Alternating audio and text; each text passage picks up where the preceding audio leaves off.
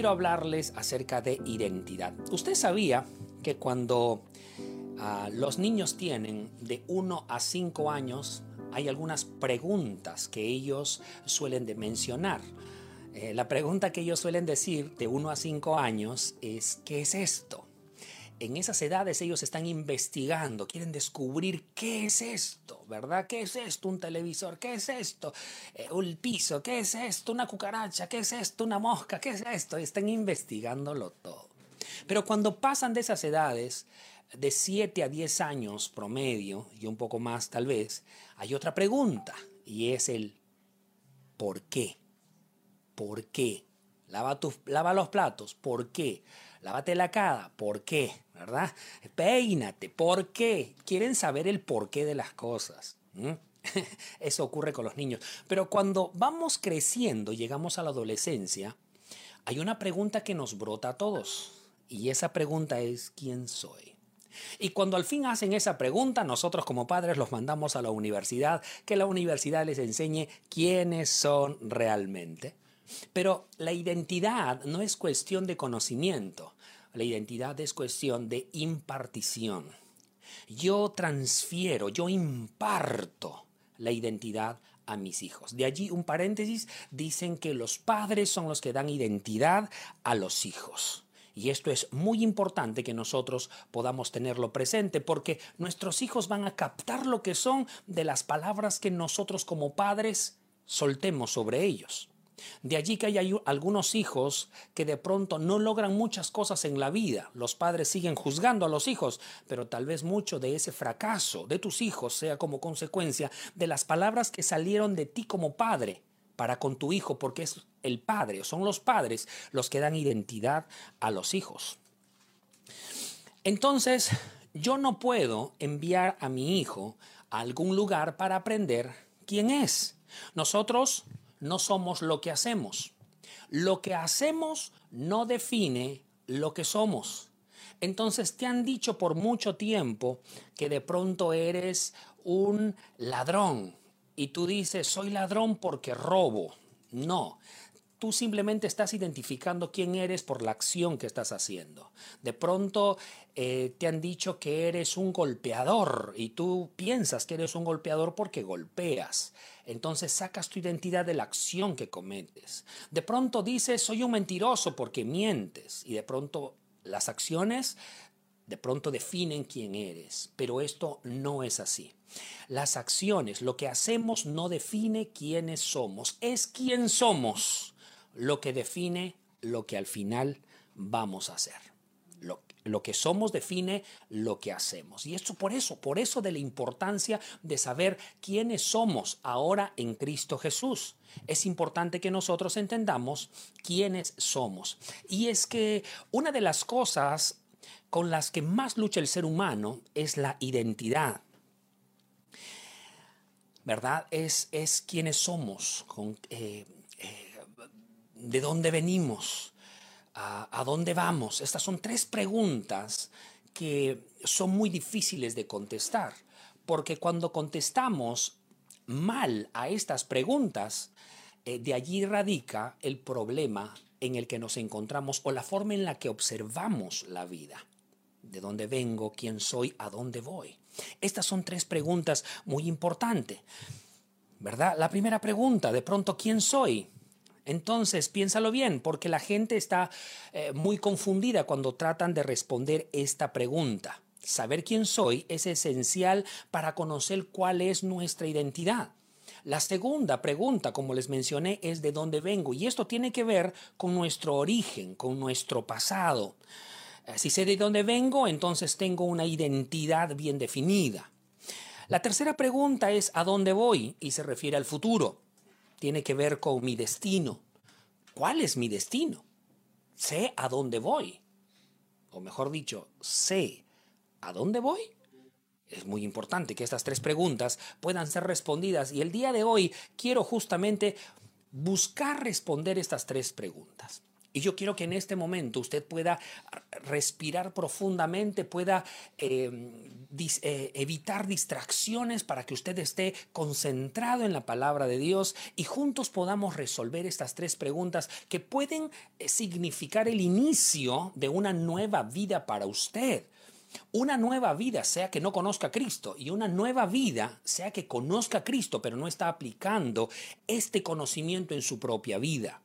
Entonces, présteme mucha atención. Yo le ruego, por favor, quite toda distracción. De pronto los que están trabajando y no pueden dejar de trabajar para escuchar, por lo menos tengan afinados sus oídos para poder escuchar las palabras que en esta mañana voy a soltar. Respondamos entonces la primera pregunta. ¿Quién soy? El libro de Mateo nos va a ayudar a poder desglosar un poco esta pregunta.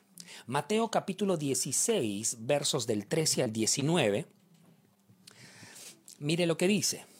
Viendo, viniendo Jesús a la región de Cesarea de Filipo, preguntó a sus discípulos diciendo, ¿quién dicen los hombres que es el Hijo del Hombre? Ellos dijeron, unos Juan el Bautista, otros Elías, otros Jeremías o alguno de los profetas. Él les dijo, ¿y vosotros? ¿Quién decís que soy yo? Respondiendo Simón Pedro dijo, tú eres el Cristo, el Hijo del Dios viviente. Entonces respondió Jesús, Bienaventurado eres, Simón, hijo de Jonás, porque no te lo reveló carne ni sangre, sino mi Padre que está en los cielos. Y yo también te digo que tú eres Pedro, y sobre esta roca edificaré mi iglesia, y las puertas del Hades no prevalecerán contra ustedes. ¿Ah? Todo lo que atares en la tierra será atado en los cielos y todo lo que desatares en la tierra será desatado en los cielos. Quien sabe quién es, sabe a qué ha venido a este mundo, qué tiene que hacer y cuál es su objetivo de vida. Es importante entonces que conozcamos quiénes somos. Ahora, nuestra identidad, la que actualmente tenemos, eh, está basada muchas veces en la identidad que nos ha dado nuestro entorno. La identidad que nos ha dado nuestros padres, la identidad que nos ha dado el profesor del colegio o de la universidad o nuestros jefes en el trabajo. Eh, ellos son muchas veces los que nos han dado una identidad o de pronto también nuestra identidad está marcada por lo que nosotros pensamos de nosotros mismos. Y yo llamaría a ese tipo de identidad una identidad de apariencia, porque realmente eso no es lo que somos. Esa identidad que tienes ha sido definida por lo que has escuchado de ti, de otras personas y tal vez de ti mismo. Entonces, ¿cuándo es que nosotros podemos encontrar una verdadera identidad? Cuando escuchamos a alguien, pero ese alguien no es un ser humano como tal. Cuando nosotros ponemos nuestra atención a los seres humanos, podemos cometer errores y esas palabras que pueden haber soltado sobre nosotros pueden crear en nosotros conceptos que con el transcurrir del tiempo puedan evitarnos alcanzar cosas grandes. Por ejemplo, la madre que siempre le dijo a su hijo, tú nunca vas a lograr nada en la vida. E, esa madre que le dijo, eres un, este, no sé, eres un chico que no logra nada, realmente eh, no logras nada en la vida. Y de pronto sellaron esa palabra en el corazón de ese muchacho, ¿verdad? Eres un inútil, no logras nada en la vida. Hay padres que de pronto sueltan esas expresiones cuando están enojados. Bueno, dicho sea de paso, todos cuando estamos enojados solemos decir lo que no queremos.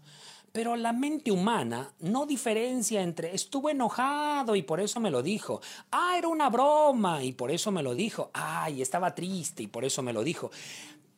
La mente humana no discierne entre si fue broma, fue en serio o lo demás. Capta las palabras, pero sí el ser humano tiene la eh, decisión de aceptar esa palabra. Y muchas veces los niños, como les repetí al principio, los niños definen quiénes son por lo que escuchan de sus padres. Entonces el padre le dijo a su hijo que es inútil y conforme pasan los años se crea un patrón en su mente. Entonces, cuando está frente a un reto, aunque de pronto no dice soy un inútil, su acción es como si de pronto no va a lograr nada. Y ese resultado viene como consecuencia. No logra nada porque hay algo dentro de él que le dice no vas a lograrlo, no va a ocurrir nada, eres un inútil. Y aunque ya no está mamá ahí, aunque ya no está papá ahí, pero esas palabras han quedado grabadas en su corazón y su identidad ha sido formada en base a esas palabras. Qué interesante, ¿verdad? Entonces yo quiero que mientras voy hablando usted vaya haciendo memoria de cuántas palabras usted ha soltado sobre sus hijos, usted ha soltado sobre personas eh, en las que usted tiene autoridad es muy importante que usted pueda meditar en esas palabras, las palabras que han salido de sus labios, pero también las palabras que usted ha escuchado durante tanto tiempo. Ahora yo quiero que usted analice por un poquito de tiempo, analice cómo son sus reacciones frente a desafíos. Analice cómo son sus reacciones frente a retos, a problemas, adversidades, pero también frente al éxito frente a buenos resultados. Examine cómo son, cómo usted se comporta. una fecha escuché a una persona que decía, no, no, no, no, no, yo no creo en el dinero. No, no, yo creo que el dinero es del diablo. Así se comportó. De pronto un día me escribe y me dice, no sabes, me bendijeron con 500 soles y se puso a llorar. y no pude evitarlo. Le dije, ¿y no que el dinero es del diablo? No, me malinterpretaste, me dijo. sí, porque muchas veces cuando no tenemos dinero lo odiamos, pero cuando llega, ¿cómo lo amamos, verdad?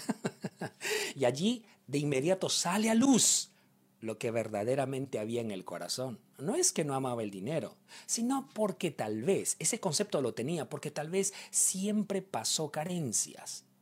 Y en lugar de admitir, no tengo recursos porque no trabajo, porque no me esfuerzo, porque no hago cosas, es mejor decir que el dinero es del diablo, el dinero no, no me importa, justificar esas, eh, esa carencia.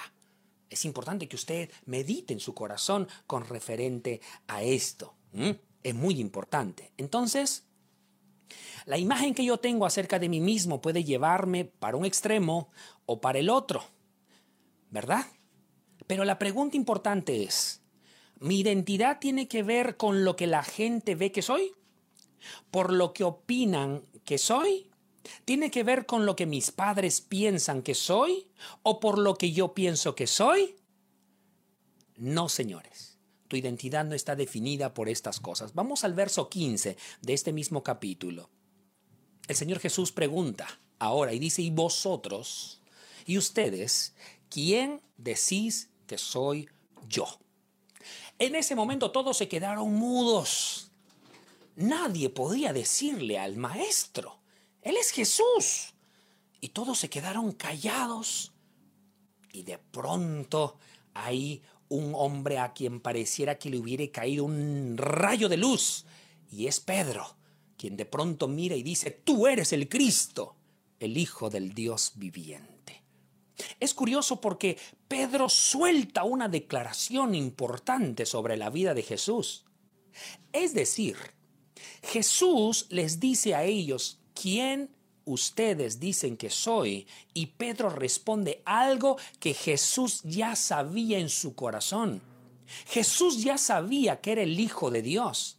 Pero le dijo a Pedro, le dijo a sus discípulos que ellos dijeran quién era Él para darles la oportunidad de que Dios les revelara a ellos lo que Jesucristo ya sabía que era en su corazón.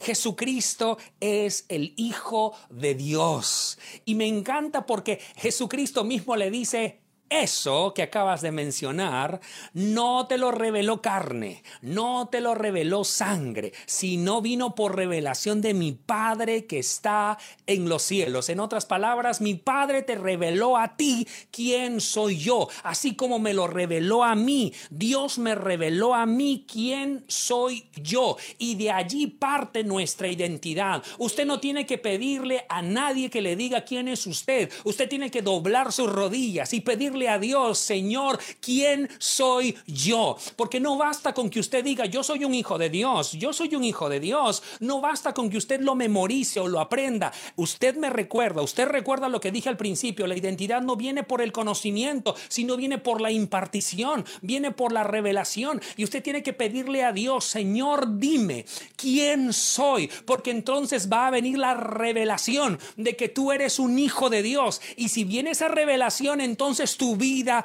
va a cambiar por completo.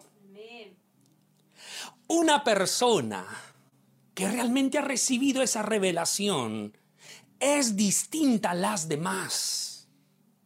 Jesucristo era distinto porque caminaba en esta tierra sabiendo quién era delante de los ojos de Dios.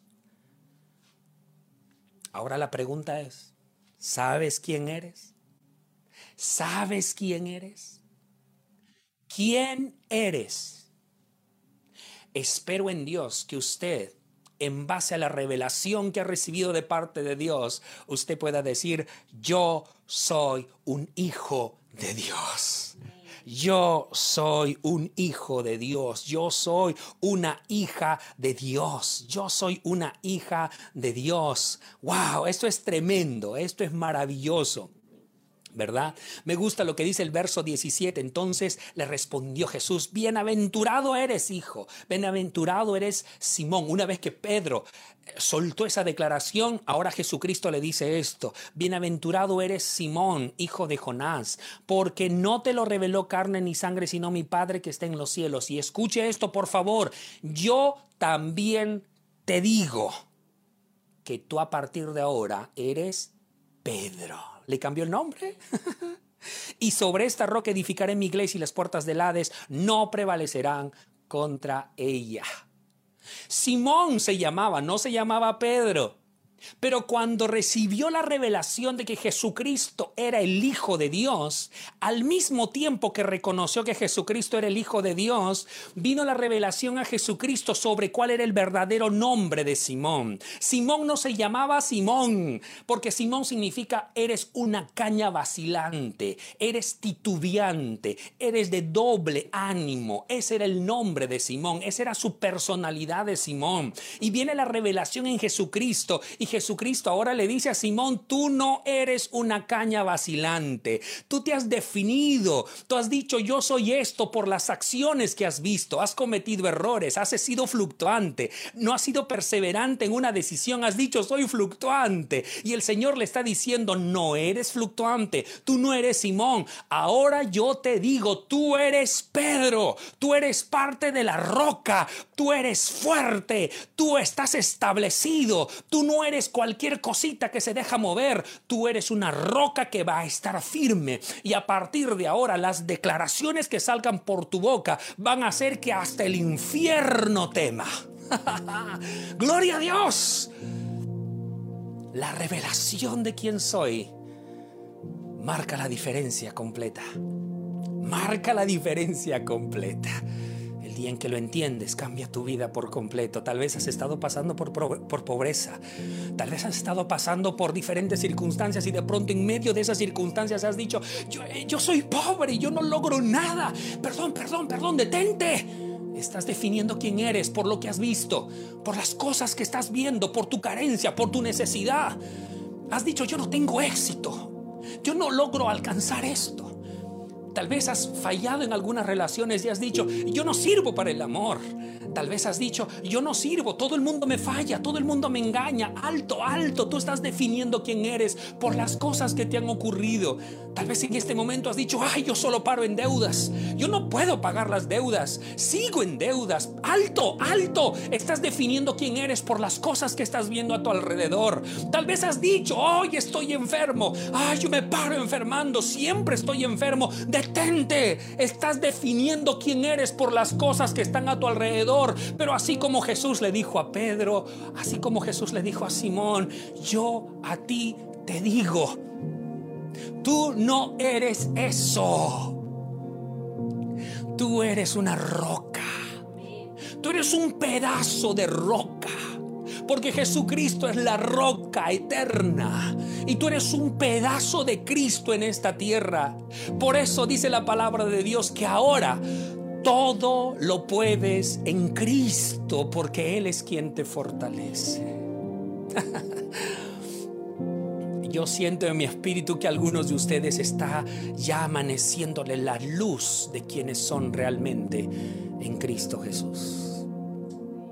Vamos con la siguiente pregunta y la siguiente pregunta es, ¿de dónde vengo? ¿De dónde vengo tiene que ver con nuestro origen? Y cuando hablamos de origen, tenemos que hablar también de nuestra calidad. A veces nuestro origen nos causa vergüenza. Podemos de pronto mirar a nuestro pasado, a cuando éramos niños, a nuestro apellido, a la tierra de donde venimos y podemos relacionar nuestros orígenes con algo que no nos alegra demasiado. Algunos tienen tal vez un pariente en la cárcel o sus padres están en la cárcel y de pronto no tocan ese tema. Tal vez otros sus padres están divorciados y no tocan ese tema. Tal vez eres el hijo, el hijo de una relación eh, rota. Tal vez tu madre se metió con un hombre casado y quedó embarazada de ti. Y cuando tu madre le pedía a tu padre que vaya a verte, tu padre venía solo para hacerte sentir mal solo para decirte, no digas nada para que no destruyas mi matrimonio. Entonces tú te has sentido como hijo, como hija, te has sentido como si fueras un estorbo para todos. Entonces prefieres no recordar ese pasado, prefieres dejarlo atrás. Entonces haces cosas hacia el futuro, pero hay algo que no has resuelto en tu pasado. Tus orígenes también marcan tu identidad. Tal vez tu padre ha sido alcohólico. Tal vez tus padres han sido violentos. Tal vez tus padres han sido descuidados. Tal vez tus padres han sido adúlteros. Tal vez tus padres han sido engañadores, estafadores, golpeadores, terroristas, mentirosos. Lo que hayan sido tus padres y de pronto tú has recibido eso como herencia. Tu entorno no tiene que ver con lo que eres ahora. Porque quiero decirte algo, no importa quiénes hayan sido tus padres o de qué trascendencia vengas. Si estás en Cristo Jesús, la Biblia dice que Dios te ha hecho una nueva criatura. Y ahora ya no provienes de esa línea de sangre. Ahora provienes de una línea de sangre maravillosa. Te voy a decir tus parientes. Ya no son los que tenías allí como legajo negativo. No, si quieres revisar fehacientemente quiénes son tus parientes, Solo tienes que abrir la Biblia y en ella vas a encontrar que tu pariente es David, que tu pariente es Nehemías, que tu pariente es Moisés, Abraham. ¡Wow! De esa descendencia, de esa descendencia de hombres valerosos, de mujeres valerosas, naciste tú. Sí, porque por tus venas ahora corre una sangre, pero no la O positiva o negativa, A, B, etc. No, por tus venas corre la sangre de Cristo. Porque ahora tú le perteneces a Cristo. Entonces, ¿de dónde vienes? Vienes de Cristo. Tu trascendencia, o mejor dicho, lo que haya ocurrido en el pasado, quedó en este pasado. Pero si le has entregado tu vida a Cristo, tu pasado no está en las cosas que hayas adquirido en ese pasado, sino están en Cristo Jesús y las cosas que a partir de ahora puedas lograr en Cristo Jesús. Entonces tal vez viniste como ingeniero y estás trabajando de taxista, pues eso no es tu realidad.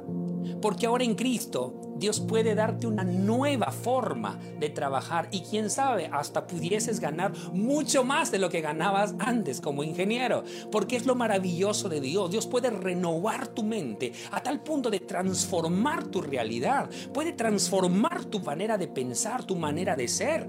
Tú piensas que Dios va a bendecirte solo con tu profesión. Tú solo piensas que Dios va a bendecirte con un tipo de relación. Pero Dios puede abrirte puertas maravillosas en las que de pronto tú te vas a encontrar en un momento de tu vida diciendo es increíble.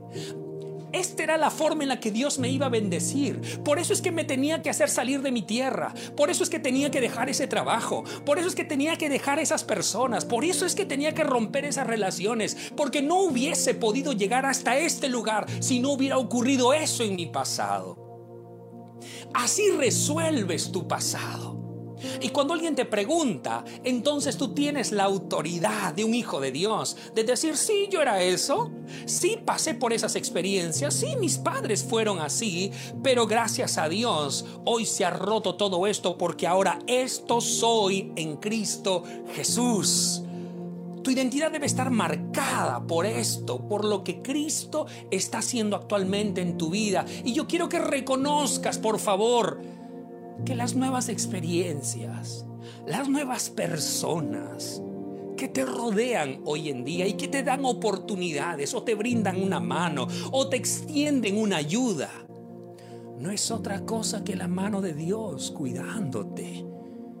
Es Dios que escuchó aquellas pequeñas oraciones que soltaste en un determinado tiempo de tu vida, en un momento de frustración, y Dios sabe cómo hacerte oír. Te amo y mis planes no han cambiado para contigo. Tal vez cambies de profesión, pero mis planes no han cambiado contigo. Tal vez cambies de familia, pero mis planes no han cambiado contigo. Tal vez cambies de nacionalidad, pero mis planes no han cambiado contigo. Puede ser un peruano que está viajando al extranjero y dices, ay, dejo a mi familia, dejo a todos, pero cuando Cristo está en tu corazón, aún, aún esos momentos tristes, luego pueden transformarse en momentos de mucho gozo. Tu identidad también está marcada por de dónde vienes. Ahora voy a decirte algo. Esto es muy interesante. Jeremías capítulo 1 versículo 15. Dice, antes que te formases en el vientre de tu madre, te conocí y antes que nacieses, te santifiqué, te di por profeta a las naciones. Quiero decirte algo, tu origen, tu verdadero origen está en Dios. Vamos, dilo en tu corazón, yo provengo de Dios. Yo no sé qué es lo que te estén gritando, tu pasado, yo no sé qué es lo que te esté gritando el pasado, pero ahora confiesa esta nueva realidad en tu vida. Dios me ha creado. Yo provengo de Dios. Yo provengo de Dios. La última pregunta es, ¿a dónde voy? Esta es una pregunta muy retante para todos a dónde voy tiene que ver con mi destino. Juan capítulo 16, verso 28 dice lo siguiente. Yo salí del Padre y he venido al mundo. Otra vez dejo el mundo y voy al Padre. Jesús sabe quién es. Sabe que es el Hijo del Dios viviente. Pero sabe también que Él vuelve a estar con su Padre y vuelve a rendirle cuentas. Tú puedes contestar a las preguntas, ¿cuál es mi origen? ¿De dónde vengo? Puedes contestar también a la pregunta de, ¿cuál es mi futuro? ¿A dónde voy? Mire, cualquier empresa de turismo sabe a dónde envía a sus buses cualquier tren, ¿verdad? Usted sube a un tren, se sabe que tiene un destino a dónde llegar. La pregunta es, ¿tú sabes a dónde llegar? Algunos dicen, ay, voy a comprar mi casa, pero llegas y compras tu casa, llegaste ahí en este tiempo, pero realmente llegaste allí. Ahí se terminó todo. O de repente eres de los que han visto muchas películas de Disney, ¿verdad? De Disney. Que de pronto hay muchos obstáculos, se casaron y vivieron felices por siempre. Lo que muchos no vemos es que después de y vivieron felices por siempre, después de darse el besito de matrimonio y se casaron, saludaron a la población, al día siguiente tuvieron que levantarse, preparar el, desayuno, trabajar, tener un inconveniente con su esposo, se pelearon con la esposa, la princesa ya no era princesa, se volvió una bruja en ratos, el príncipe ya no era el príncipe, se transformó en sapo, luego tuvieron otra complicación, se volvieron a besar, se volvió a volver princesa, se volvió a ver príncipe muchas complicaciones. Ella engordó, ya no, ya no era la figurita, ella engordó, él también se hizo un poronguito, ¿verdad?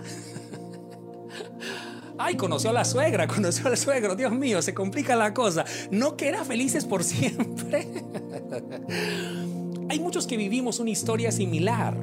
Y decimos, cuando compre mi carro, entonces voy a ser feliz. Ay, cuando tenga ese carro, cuando tenga esa casa, ay, cuando viaje a Cancún o cuando viaje allá, ay, cuando me case. Muchos tenemos una idea del futuro, pero es muy limitada. Pensamos que todo termina aquí, en esta tierra. Pero si creemos en nuestro corazón que somos hijos de Dios, que venimos de Dios, entonces hay un futuro. Regresaremos a Dios. Pero regresaremos a Dios y Dios nos pedirá cuentas de lo que hicimos con esta vida,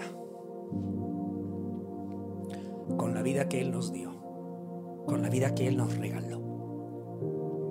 Tal vez una de las preguntas que nos haría el Señor sería, ¿qué hiciste con los dones que te di?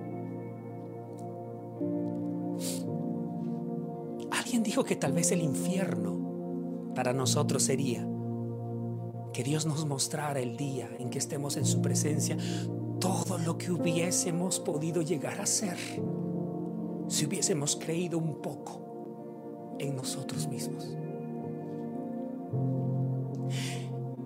Y dicen que el paraíso sería que Dios nos mostrara todo lo que hubiésemos podido llegar a ser si creyéramos en nosotros mismos y al vernos seríamos eso.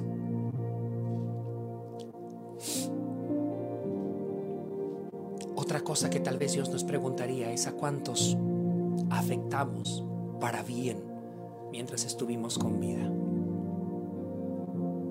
En esta vida solemos ser fallados en esta vida suelen traicionarnos, en esta vida nos defraudan, pero también defraudamos, también dañamos, también ofendemos.